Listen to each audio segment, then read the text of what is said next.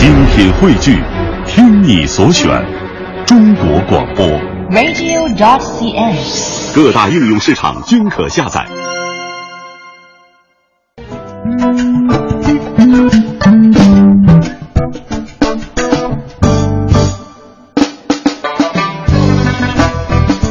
聆听中国与世界，我们来看一看国外的生肖。生肖文化作为中华民族传统文化的瑰宝，已经深深地融入到了人们日常生活的各个领域，也成为了中华民俗的一个重要组成部分。但是啊，可能很多人想不到的是，生肖不仅在中国有，外国也是有的。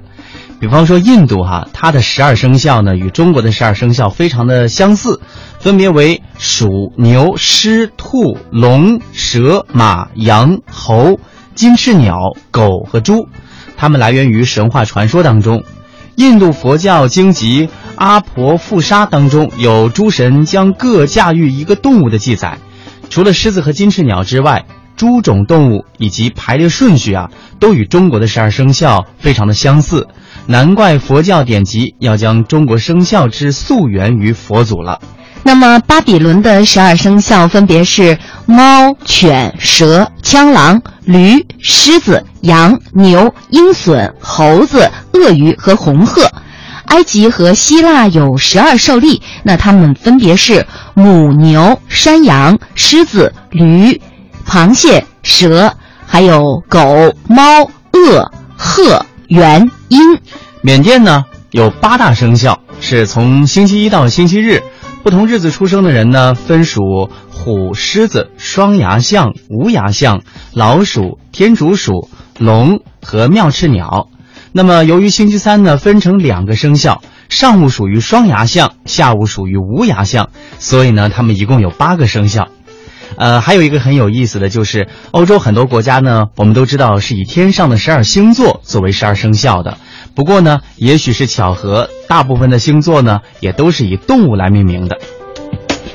那么说到了生肖啊，我们想当然的会谈到本命年，因为呢，属什么的人到了那一年的属相呢，自然就是他的本命年了。对，那我国最早谈到“本命”二字的书叫做《据国志·方纪传》。根据书中记载说，正元二月，弟弟管臣对管路说：“大将军待您情谊深厚，您会得到富贵吗？”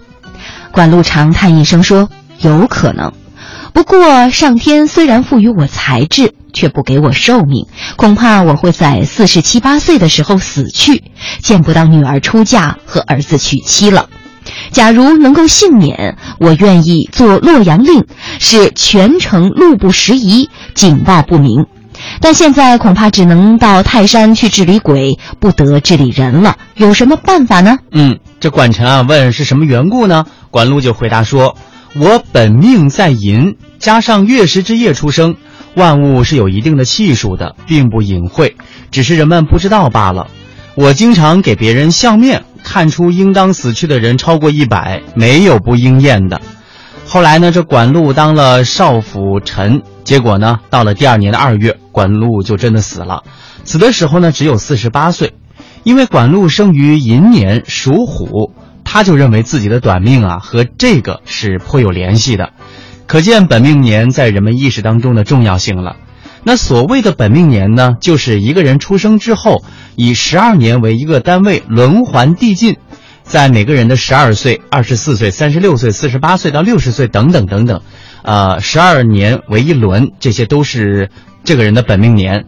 这本命年呢是与生肖密切联系的，因为生肖是有十二属相的，而每个人呢都有属于自己的属相，所以每个人出生之后啊，如果再遇到与自己属相相同的那一年，这就是本命年呢。我相信所有的中国人都知道。对，那么随着社会的发展呢，本命年的文化已经潜移默化的到人们的生活当中去了。在我国的很多地区，人们十分重视自己的本命年。民间呢认为本命年为凶年，需要趋吉避凶、消灾免祸。一遇到本命年，不管大人小孩，都要买些自己属相的吉祥物，还要带上和红有关系的东西，祈求平安吉祥。这种习俗呢，一直到今天仍然在各地广为流传。不过众所周知，本命年是凶年的这种说法是没有任何科学依据的，大可不必惊慌。更多的人则是抱着游戏的心态迎合这种潮流。那现在本命年穿红衣服系红腰带，也不单纯是为了辟邪，它也成为了一种流行的时尚。